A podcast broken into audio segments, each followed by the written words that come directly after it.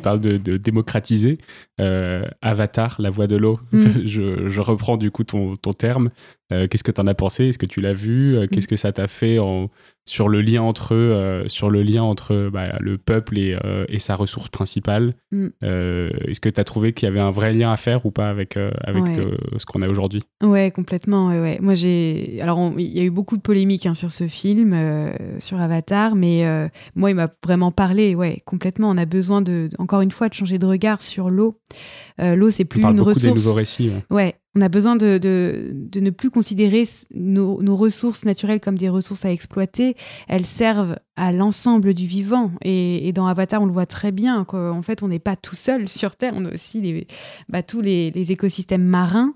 Donc là, ça tourne beaucoup autour de, la voie marine, mais moi, je suis plus tournée vers les, rivières. Mais quand bien même, on, a, on, a, on est tous reliés à l'eau. Et je trouve que c'est super euh, cette phrase qui dit on est relié à l'eau dans le, dans, le, dans, le, dans le film. C'est par la respiration, on est complètement relié à l'eau.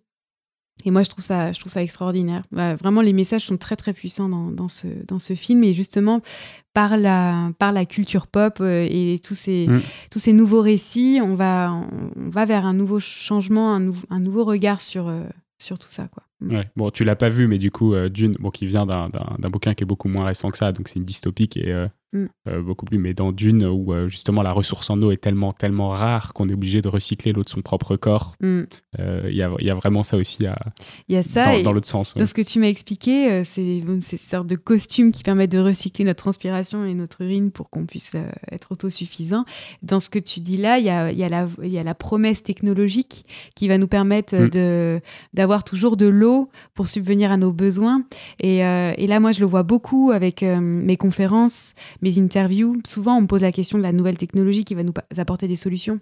Et attention. Désalinisation. Euh, dessaler l'eau de mer, euh, réutiliser les eaux usées traitées. En fait, on a toujours euh, cette nouvelle technologie salvatrice qui va répondre à tous nos, nos problèmes. Et attention, il faut vraiment pas qu'on repose que là-dessus. On a vraiment besoin de prendre du recul sur ces technologies, faire pleuvoir la pluie aussi. Hein, enfin, on a parlé un peu de, géo-ingénierie avec Roland Seferian il y, a, il y a un moment maintenant. Hmm. L'épisode est un peu un peu plus long. Mais, ça revient en force. Hein.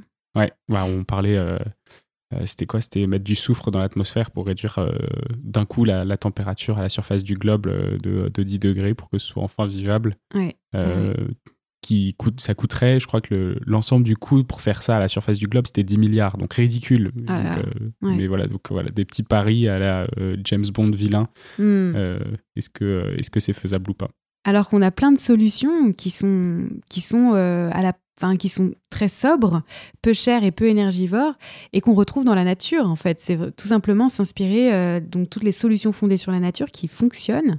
Et, euh, là-dessus, en fait, on a juste à observer, à, regarder euh, ce, qui, est documenté par la science, piéger le carbone dans, les sols, dans les zones humides, dans les forêts, reforester massivement, faire l'hydrologie régénérative. En fait, tout ça, on a tout un cortège de solutions fondées sur la nature qui sont un, peu, bah, voilà, qui qui, rapporte peut-être pas d'argent aux mm. grosses firmes, mais qui marche, qui fonctionne. Euh, et, on a aussi à s'inspirer des peuples autochtones là-dessus, qui, voilà, qui, vivent ça depuis euh, bien plus longtemps que nous. Euh, en contre-pied de la, géo-ingénierie, il y a le géomimétisme. Je sais pas si tu. Le géomimétisme. Non, géomimétisme. Il y a donc euh, l'auteur de ce terme, Pierre Gilbert, qui a écrit un, livre là-dessus, euh, bah, évoque toutes ces pistes-là, justement, comment euh, faire le contre-pied de la géo-ingénierie, pourquoi la géo-ingénierie, ça ne marche pas, et comment s'inspirer de la nature pour justement bah, s'attaquer aux, problèmes climatiques et mmh. écologiques. Mmh. Ok, c'est différent de la, de la, du biomimétisme, du coup, qui s'attache plutôt au système vivant, c'est ça? C'est complémentaire.